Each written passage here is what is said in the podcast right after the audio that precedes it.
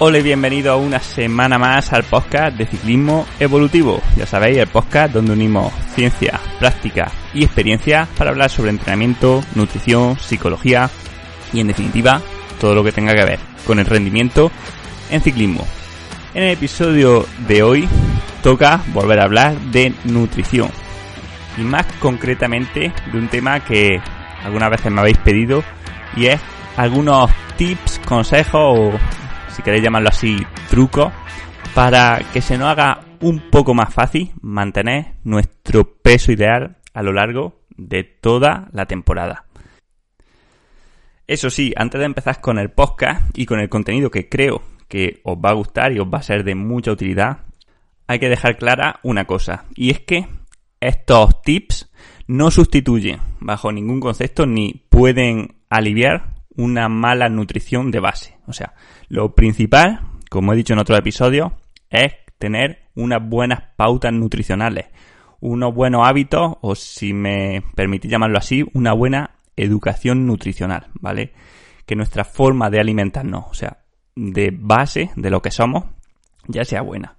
De hecho, veréis que los trucos, ¿vale? Vamos a llamarlo así, que vamos a dar en este episodio, parte de cuatro principios fundamentales que expuse en el podcast número 18, ¿vale? Hace casi dos años ya, que van a partir de lo siguiente.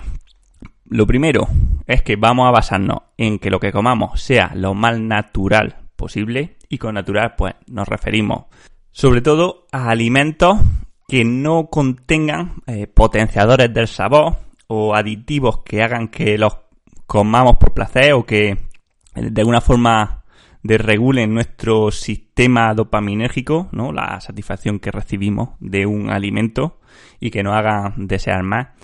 Y por otro lado, evitar también, en lo posible, pues aquellas sustancias que actúen como disruptoras endocrinas y que modifiquen las respuestas hormonales de nuestro organismo. La segunda pauta que tenemos que tener siempre en mente es que lo que comamos sea lo más saciante posible y denso nutricionalmente. Con saciante nos vamos a referir a que nos llene, nos quite el hambre dentro de lo posible en base a su cantidad de calorías. Y con denso nutricionalmente lo que nos vamos a referir es a que en una cantidad determinada de calorías haya la máxima cantidad posible de vitaminas y minerales.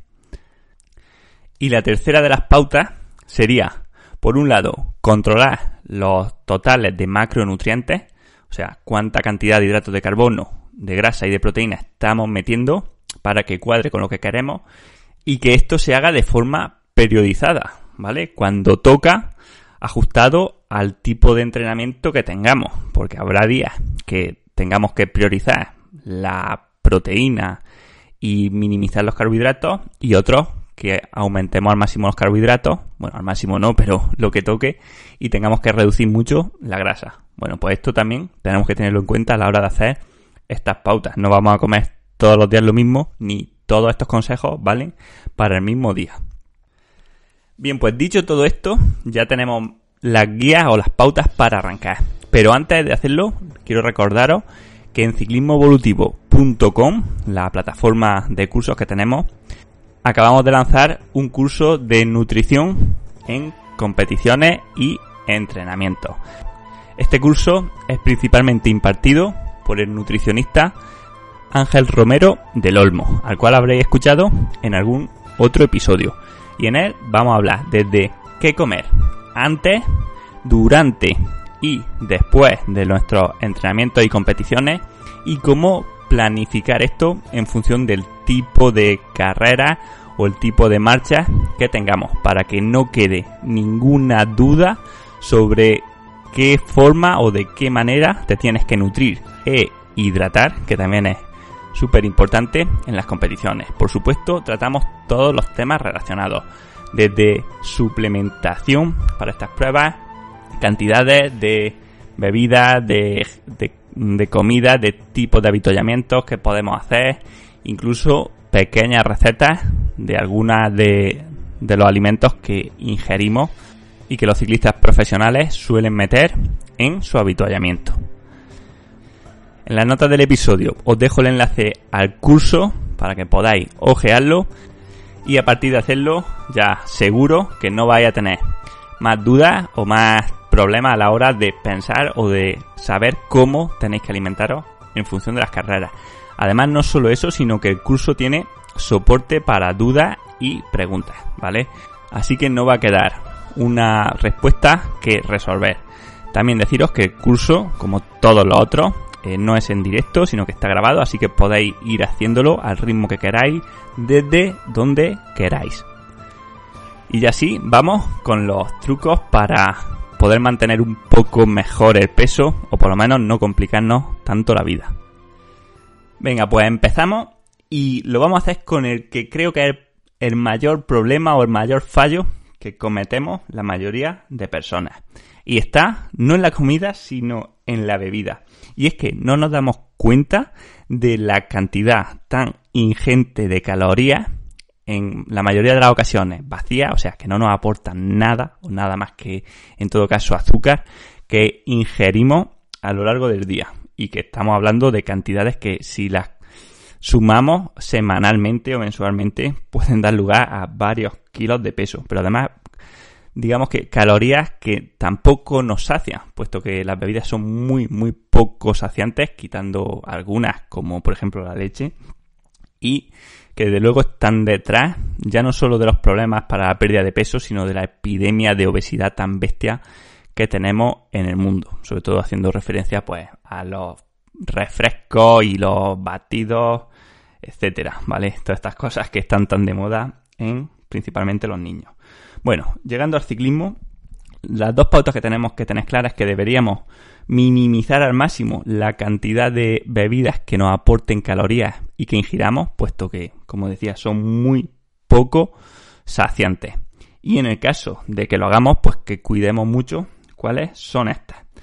Por ejemplo, tenemos que evitar al máximo todo lo que sean zumos, refrescos, incluso yo diría incluso refrescos con edulcorantes, puesto que aunque estos no sean calóricos per se, sí que hay algunos estudios que unen la ingesta de edulcorantes a la ganancia de peso, porque parece que pueden estimular el apetito. Por tanto, yo intentaría pues llegar hasta el punto, como decía en ese episodio 18, de que no nos hagan falta, ¿no? De que los evitemos. Por ejemplo, voy a poner un ejemplo de personas que siempre creo que se entiende mejor. Eh, yo llevo pues más de cuatro años ya sin probar ni una gota de Coca-Cola. ¿Por qué la Coca-Cola?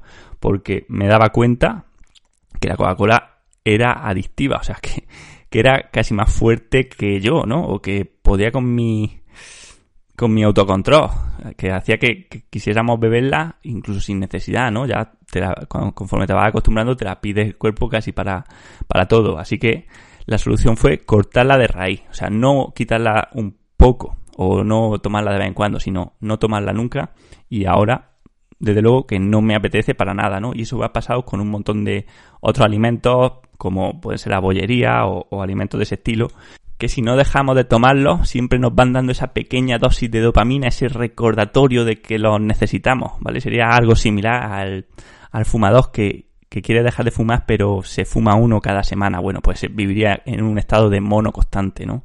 Y creo que eso también nos puede pasar si no somos capaces de cortar de raíz según qué alimentos que llevan unas sustancias que desde luego son más potentes en muchas ocasiones que nuestro autocontrol, ¿vale? Recordamos también una frase que dije en ese episodio, que es el hambre siempre gana, ¿no? Que podríamos también llamar a el deseo siempre gana. O sea, o lo cortamos de raíz o vamos a tener un momento de duda, de, un poco de tristeza, de depresión, de como queráis llamarlo, donde vamos a caer, ¿no? Donde suele caer la gente también con estos atracones.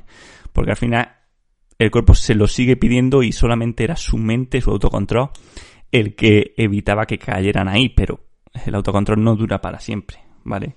Así que bueno, esto de decirlo, ¿vale? Por, este aspecto, ¿vale? Quitarnos los refrescos, los zumos, eh, bueno, todas las bebidas que sean calóricas, excepto algunas o en algunas ocasiones, ¿no? Como puede ser, pues, por ejemplo, en los desayunos, ¿no? Donde solemos meter un poco de leche, si tomamos cereales o tomamos avena o en la merienda, En fin, no hay que quitarse todas las bebidas calóricas, o sea, por ejemplo, en el desayuno pues podemos tomar un poco de leche, al que le siente bien, por ejemplo, pues la leche eh, de vaca puede, ser una buena opción, ¿vale? Entera o semi desnatada, porque es bastante más saciante que la desnatada. Eh, al que no le siente bien, o con o leche sin lactosa, o si se toma leche, por ejemplo, de soja o de arroz, de avena, bueno, hay que tener un poco de cuidado con las cantidades porque tenemos que saber que vienen bastante suplementadas con azúcar. Si miramos la composición eh, nutricional, veremos que llevan o, glucosa, o fructosa, o sacarosa, ¿vale? Que son eh, bebidas que llevan bastante poco del fruto seco o del cereal que, que, se supone que tienen que llevar, ¿no? Y bastante azúcar. Así que hay que ser cuidadosos con las cantidades. Por ejemplo, si nos hacemos un café o nos hacemos un un té, pues intentamos minimizar la cantidad de leche. O sea, echamos un dedo de leche y vamos acostumbrando a nuestro paladar a tomar ese sabor cada vez pues lo más natural posible sin tanta cantidad de leche. Incluso pues llegando al punto de que si nos hacemos una infusión seamos capaces y la disfrutemos de tomarla sin azúcar y sin leche o, o ya os digo con muy poca leche. De hecho he hablado de lo que hay que quitar, pero luego hay otras bebidas que habría que intentar priorizar para compensar esta y porque también nos van a servir mucho cuando tengamos crisis de hambre, que es algo que veremos también más adelante. Y entre estas están, pues especialmente las infusiones de todas clases, pero especialmente las que sean de hierbas, casi todas nos aportan algo útil, desde los té, ¿vale? Que nos aportan antioxidantes y en, dosis de pequeñas teaninas, que es un, digamos, un símil o algo que una sustancia que actúa de forma similar a la cafeína, té negro o rojo son más altos en cafeína, té verde más alto en antioxidantes y por supuesto eh, manzanilla, menta poleo, tila, valeriana, bueno, casi todas las hierbas, casi todos los tipos de infusiones nos aportan una u otra sustancia beneficiosa, a las que no vamos a entrar en este episodio, pero que son interesantes por el aspecto de hidratación y también por el aspecto de quitarnos el hambre. Y otra gran ayuda es el café descafeinado, pero de cafetera. Muchas veces más que el hambre lo que necesitamos quitarnos es esa sensación de que por rutina o porque socialmente toca el hecho de merendar o de comer o de, en fin, ingerir alimentos. Y en este caso, pues hacer el café, al igual que hacer la infusión, con el procedimiento que conlleva de poner el agua, de poner el café, de ponerlo al fuego, etcétera, hace que mentalmente ya tengamos esta sensación de plenitud o de, eh, por lo menos este pensamiento subconsciente de ya he comido o ya he merendado, ¿vale? Además de que al estar caliente da la sensación de que llena un poco más. Bien, y el segundo error, por orden de importancia, que más veo o que más creo que tenemos, está en el desayuno, ¿vale? Normalmente los desayunos que realizamos suelen ser bastante pobres nutricionalmente y bastante poco saciantes. El desayuno, desde luego, y en el caso de que lo hagamos porque muchos días y en muchas ocasiones la mejor opción puede ser directamente no desayunar o tomar un café o una infusión y salir a entrenar, pero en el caso de que sí que desayunemos, pues tenemos opciones saciantes también según o en función de cuál vaya a ser nuestro entrenamiento. A mí me gustan principalmente dos. Una es hacer un bol, un bol grande, pues con un poco de leche, con avena, con algo de fruta, ¿vale? Por ejemplo, un plátano o una manzana o arándano, en fin, lo que sea. También le podemos echar algo de frutos secos, algo de semillas, ¿vale? De chía, de, lino, en fin, de lo que queramos. Esto puede ser una buena mezcla, incluso le podemos echar para suplementar un poco un pelín de proteína de suero, ¿vale? 10 o 15 gramos para darle un, poco de, proteína y un yogur natural. Con esto vamos a estar súper saciados y estamos metiendo un montón de vitaminas y de minerales. Otro desayuno, quizá para los días que no nos interesa ir alto en hidratos de carbono, para días de descanso puede ser simplemente dos huevos, ¿vale? O, tres, o uno en función del hambre que tengáis y de las calorías que necesitéis, con un poco de proteína, ¿vale? bueno, lo que, lo que queráis echarle. Pero sobre todo, aquí lo importante está en lo que tenemos que evitar a toda costa. Galletas, magdalenas. Normalmente también todos los cereales tipo, mm, tipo pastel o tipo dulce, ¿vale? Ya sabéis los que me refiero, estos que vienen rellenos de chocolate, los Chocapi, los Choco Crispy y bueno, todo esto. Que ojo, que a lo mejor se pueden meter en algún día puntual si vamos a entrenar muy duro o antes de una competición. Bueno, se puede meter, pero, pero ya digo que de forma normal no. A cambio, en mi opinión, el cereal más saciante con diferencia es la avena, ¿vale? Porque al final nos da una sensación de plenitud impresionante. Si la dejáis toda la noche en agua, veréis como la avena se hincha, ¿no? O absorbe el agua y algo similar ocurre en el estómago, haciendo que el volumen que ocupa, pues, ayude a quitarnos un poco el hambre, además de que es lenta de digerir. Claro, esto no la hace óptima para competiciones o, para entrenamientos muy duros si desayunamos muy cerca del entrenamiento, porque vamos a ir un poco pesados, pero sí para días donde no tengamos tanta necesidad de hacer una digestión perfecta. Esto tampoco quiere decir que de vez en cuando no se puedan meter un dulce o un pequeño capricho, pero sí es verdad que tenemos que tener en cuenta el timing o dónde lo metemos porque va a ser mejor o peor. Por ejemplo, en caso de que queramos meter algún dulce o alguna, alguna pieza de estas típicas de desayuno o de bollería, pues el mejor momento probablemente sea durante un entrenamiento exigente. Aquí voy a poner otro ejemplo que creo que es representativo de lo equivocados que estamos muchas veces respecto a la nutrición. Y que recuerdo que, pues bueno, cuando competía, a mí me gustaban los días duros pedir café bombón. O sea, bombón quiere decir aquí que es con leche condensada, ¿vale? Que es, pues bueno, mucha azúcar y leche en polvo. Bueno, pues mucha gente se echaba las manos a la cabeza como diciendo, joder, que poco te cuidas, ¿no? O que poco en serio te lo tomas, que te estás pidiendo el café con esto, con lo que engorda. Y claro, yo decía, sí, pero ahora durante el entrenamiento lo que tengo que hacer es comer y si me apetece el dulce me lo tengo que tomar ahora en mitad, ¿no? Porque lo voy a gastar en el entrenamiento y me va a dar energía para hacerlo. Lo que no me voy a tomar nunca es un café bombón en mi casa para merendar después de entrenar, ¿no? De hecho, ni, ni voy a comprar en, ningún caso leche condensada, pero, ¿vale? Veis como el timing es lo importante. Si lo tomo durante el entrenamiento, va a ser incluso buena gasolina. Y si lo tomo por la tarde en casa, pues va a ser, bueno, en todo caso nos va a ayudar a reponer los depósitos de glucógeno y si no, pues se transformará en grasa. En el caso de la comida no suele haber problema y es que es bastante simple. Una fuente de primero de verdura, ya sea cruda o cocinada, intentando variar lo máximo posible, o sea, no comáis siempre lechuga con tomate y con zanahoria, ¿vale? Intentemos que sean pues lo más variadas posibles porque cada alimento nos ofrece una cantidad y unos tipos de vitaminas y minerales diferentes. Y de segundo, proteína y carbohidratos en proporciones variables, sobre todo el carbohidrato en función de lo que vayamos a entrenar al día siguiente o en las próximas horas, ¿vale? En función de nuestro próximo entrenamiento. ¿vale? Así, si la proteína más o menos siempre la mantendremos estable, pues bueno, luego jugaremos con la cantidad de hidrato de carbono o grasa en función del entrenamiento. Esto lo explicaremos en otros podcasts o en otros artículos que he realizado. Y con el postre sí suele haber más problemas, más dudas, otra vez volviendo a lo mismo, ¿vale? Solemos pecar de meter demasiadas calorías en el postre muchas veces sin ser conscientes de ello. Por un lado, porque hay días que quedamos muy saciados, comemos mucho y parece que tenemos que comer el postre porque sí, además no cualquier postre, ¿no? Sino que un postre grande. Y por otro lado, porque, eh, bueno, mm, digamos que ignoramos la cantidad de calorías que pueden tener, por ejemplo, algunas frutas que solemos comer de forma indiscriminada, ¿vale? Y que en algunas ocasiones pues pueden ser un problema.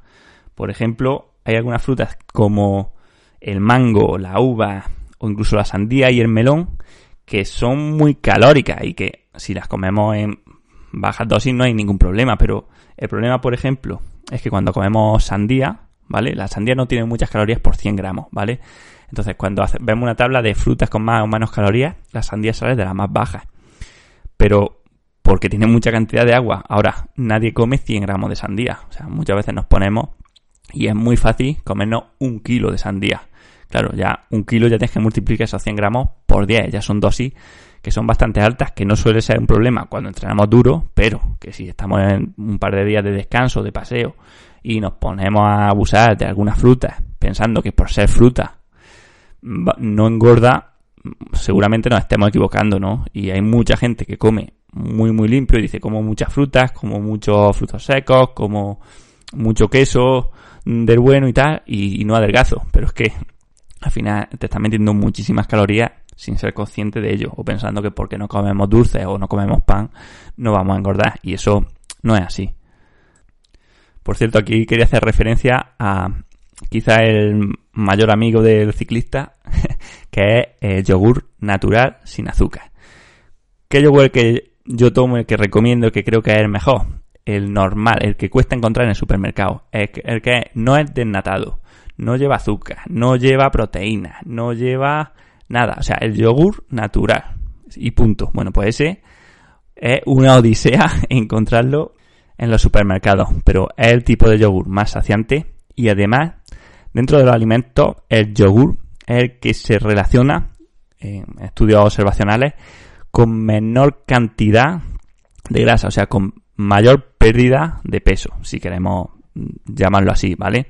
Por tanto, ya digo que es uno de los aliados del deportista que nos sirve para los postres, para las meriendas, para los desayunos, para después de cenar, en fin, para casi cualquier momento donde tengamos estas crisis de hambre. Por ejemplo, a mí una receta fácil que me gustaba hacer era mezclar un yogur o dos con un pelín de leche y echarle, no sé, algo de cacao, de canela o, o algo de proteína de suero para darle sabor, mezclarlo y meterlo al congelador y bueno, si queda bien, queda una especie de helado, ¿no? De, helado de yogur, como estos que ahora se están poniendo tan de moda, que se venden, que es súper sano y mucho mejor que los helados normales de cualquier sitio.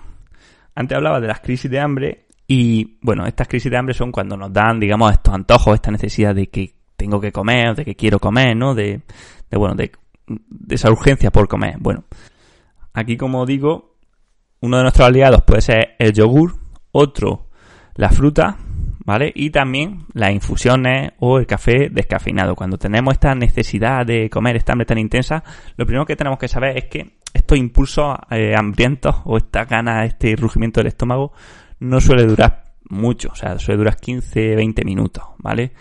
Son esos 15 o 20 minutos los que hay que pasar. Pero dicho esto, yo siempre digo que es mucho mejor que te comas tres yogures y tres manzanas a que te comas una palmera de chocolate. Incluso, aunque las calorías fuesen las mismas o mayores en el primer caso, pero a nivel psicológico y a nivel hormonal no va a ser lo mismo, ¿vale? Porque si caemos en la tentación de comernos la palmera, lo que va a pasar es que damos un chute de dopamina, ¿no? De placer a nuestro cerebro que nos lo va a pedir a la próxima vez, ¿vale? Entonces esa crisis de hambre que nos ha dado nos volverá a dar y en esa ocasión volveremos a caer en el dulce y entramos en una dinámica donde vamos a desearlo a toda hora. En cambio, si pasamos la crisis y eh, aunque salvemos el hambre, pero con alimentos mucho más naturales, que es muy complicado que generen adicción, por no decir que es casi imposible, porque yo no conozco a nadie que, sea adicto a las manzanas o a los yogures. Bueno, pues si lo hacemos de esta forma, vamos a mejorar o vamos a minimizar los problemas que tengamos en el futuro. Por tanto, ya os digo, si tenemos estas crisis, intentad salvarlas con alimentos muy naturales y también ayudándonos, pues, por ejemplo, de, como digo, de las infusiones o del café descafeinado, porque nada más que este estar caliente ya alivia bastante el hambre, pero bueno, el hecho de prepararlo o de tomarlo también quita bastante el apetito. Y de hecho, otro consejo que no es tanto nutricional como educativo o de hábitos es no tener nunca en casa alimentos que podríamos denominar basura o alimentos que no deberíamos comer. Yo sé que muchos me vaya a decir, esto es que es imposible porque mi hijo o mi pareja pues quiere tener magdalenas, quiere tener galletas, en fin, o que vivo con mis padres y tenemos en casa un montón de chocolate en la guardado, ¿no? En el armario. Bueno, eso sin duda es un problema, porque claro, el tenerlo ahí al lado aumenta un montón nuestra apetencia, nuestra ansiedad por ellos, porque los, tenemos prácticamente a mano. O sea, si nosotros estamos trabajando y tenemos a la derecha una bandeja con pasteles o con bombones, nos lo vamos a comer sin hambre. En cambio, si esa bandeja estuviese a, yo que sé, a un piso de distancia o mejor en un, en un edificio cercano, no vamos a ir y no nos lo vamos a comer. Y lo mismo ocurre aquí. O sea, si tenemos un poco de hambre o aburrimiento y tenemos a mano los dulces, nos los vamos a comer muchas veces por aburrimiento. Si no los tenemos a mano y ya tendrías que ir al supermercado a comprarlos, vestirte, tal, al final entre que te pones y tal, no te los comes. Lo que decía, si hay que tenerlos porque al final es porque la familia los tiene o porque no queda más remedio, pues bueno, intenta no tenerlos a la vista, eso dentro de lo posible, intentad también negociarlo con ellos, porque al final eh, damos por hecho muchas veces que como tengo hijos tengo que tenerlos, pero es que tampoco es bueno para tu hijo, ¿sabes? Al final le estás dando el problema a tu hijo, vale que son jóvenes y ahora mismo a lo mejor lo gastan, pero a la larga le estás creando también esa dependencia con esos alimentos, o sea, no es bueno para ti, pero ni para tu hijo, ni para tu mujer o tu marido, ni tus padres, ni nadie, ¿vale? Entonces, bueno, sí que habría que intentar dentro de lo posible, pues, negociarlo con ellos, hacerlo entender o hacerlos ver que eso no es lo mejor y bueno, por lo menos nosotros dentro de lo posible protegerlo y no tenerlo a, fácil alcance. Bien, otra cosa que considero que es bastante importante es el cocinar nosotros mismos. ¿Por qué? Porque cocinando no solamente ya el hecho de pasar tiempo preparando eh, los alimentos da la sensación de mayor plenitud, ¿vale? De que digamos que muchas veces el hambre es un hábito, ¿no? Y tenemos interiorizado que tenemos media hora para comer, que es esa media hora donde nos relajamos, etcétera. Si a la vez estamos cocinando, gran parte del apetito disminuye, ¿vale? Si lo realizamos nosotros, pero es que además controlamos la cantidad de calorías que estamos ingiriendo y la calidad de los alimentos. Al final tú controlas el aceite, el sal, el azúcar que le echas, el estado en el que están esos ingredientes y bueno, puedes tener más control sobre lo que estás metiendo en tu cuerpo. Es que no olvidemos que cada molécula de comida que ingerimos pasa a formar parte de nosotros. O sea, tenemos que ser súper cuidadosos con aquello que metemos en nuestro cuerpo, porque nosotros somos lo que comemos, nunca mejor dicho. Esto además deberíamos tratar de unirlo con comer lento, ¿vale? no lo más lento posible, pero sí masticando muy bien los alimentos y estando mm, presentes o siendo conscientes de que estamos comiendo. O sea, por ejemplo, no comamos viendo un vídeo de YouTube o viendo la tele o atento a las noticias o atento a un partido, porque comemos y no nos damos cuenta de que hemos comido. Y en muchas ocasiones incluso queremos seguir comiendo porque queremos seguir viendo el vídeo, ¿no? Y tenemos interiorizado que comer es ver eh, la tele o ver el vídeo. Entonces, lo ideal que sería comer sin nada, o sea, solamente haciendo presencia o, siendo conscientes de lo que estamos comiendo, o por qué no, y mejor, pues teniendo una buena conversación pausada con amigos. No sé si os habéis dado cuenta, pero cuando comemos de forma muy lenta, obligados, por ejemplo, en celebraciones o, bueno, por mil y una causa, solemos comer bastante menos. Y es que desde que estamos llenos hasta que empezamos a, hasta que sentimos de verdad la sensación de plenitud o de saciedad, puede pasar unos 15 o 20 minutos de nuevo. De hecho, los japoneses tienen una frase que dice algo así como que tienes que comer hasta que estés lleno al 80%, porque ese 80% significará un 100% dentro de 20 minutos. En cambio, si comes hasta que dices, ya estoy lleno, ya no me cabe más, y lo haces rápido, seguramente dentro de media hora va a decir, he comido demasiado, tengo mala digestión, estoy pesadísimo. ¿Vale? Por eso siempre intentad comer lento y estando presente en el momento, siendo consciente de lo que masticamos, de los sabores, etcétera. Cocinar también es bueno para los viajes, para cuando tengamos largos traslados, por ejemplo. Cuando tenemos que comer en la carretera, porque tenemos un largo viaje, la mejor opción, sin duda alguna, y además esto más que comprobado, son los tapers. ¿Vale? Llevarnos nosotros nuestra propia comida en un tupper de cristal, o nuestra ensalada, o nuestra pasta, nuestro arroz, lo que, lo que sea.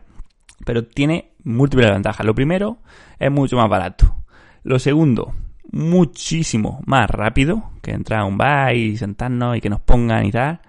Y lo tercero, que es más sano, mucho más sano, porque al final somos nosotros los que decidimos lo que comemos, los que hemos controlado la, calidad de la comida. Por no decir que si vamos con gente o incluso aunque vayamos solos, podemos parar en un área de servicio, con árboles, tranquila, o sea, estar a gusto. Yo lo veo, con todos los viajes que he hecho, creo que es sin duda lo, lo mejor y creo que casi todos los compañeros estaban de acuerdo en esto. También os diría que a la hora de la compra suele ser mejor hacerlo en un mercado o de forma local que en un supermercado. ¿Por qué? Pues principalmente por la cantidad tan ingente de plástico que ya, salvando el tema del medio ambiente, que desde luego es súper importante, también está el tema de los microplásticos en sangre. Sabemos que los microplásticos, ¿vale? O estos plásticos que rodean todo lo que tiene el supermercado, pasan luego a nuestra sangre. Se han encontrado microplásticos incluso en los fetos de los bebés.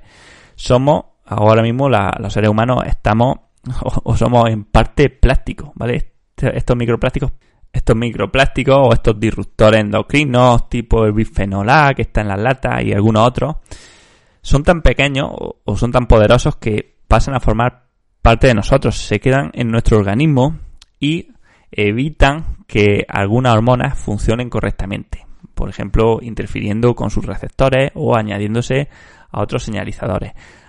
Haciendo que las respuestas endocrinas del organismo empiecen a funcionar peor. De hecho, algunos estudios ya muestran la relación de estos disruptores endocrinos y microplásticos no solo con enfermedades degenerativas, sino también con una mayor ganancia de peso. Y por último, ¿qué ocurre si tenemos un evento social? No sé, o sea, quedamos con amigos, vamos a tomar algo, o tenemos, yo que sé, una celebración, una boda, lo que sea. Tenemos que dejar de ir para no engordar. Bueno, pues ya sabéis que yo no, no soy de eso o no opino así.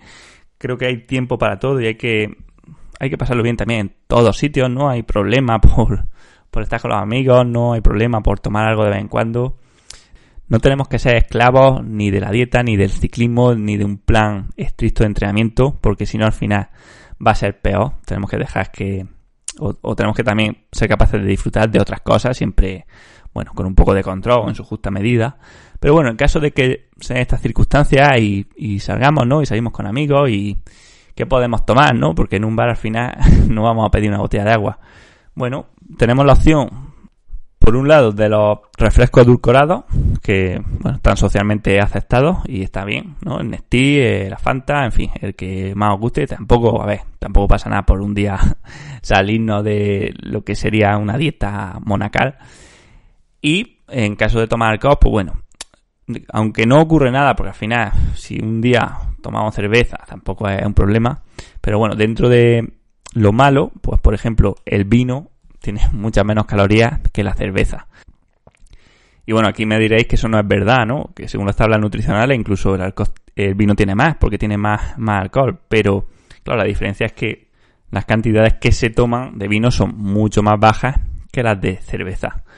De hecho, de una cosa sí que estoy convencido, sobre todo en la población no deportista, y es que la cerveza es uno de los alimentos culpables, pero vamos, seguro que culpable de su obesidad. La cerveza es un alimento súper calórico, o sea, estamos hablando de unas 200 calorías por, por tercio, ¿vale? Que no son muy saciantes y que se suelen acompañar además también de otros alimentos con muy baja calidad nutricional. Por tanto, bueno, eso de barriga cervecera creo que está totalmente justificado y es más que real.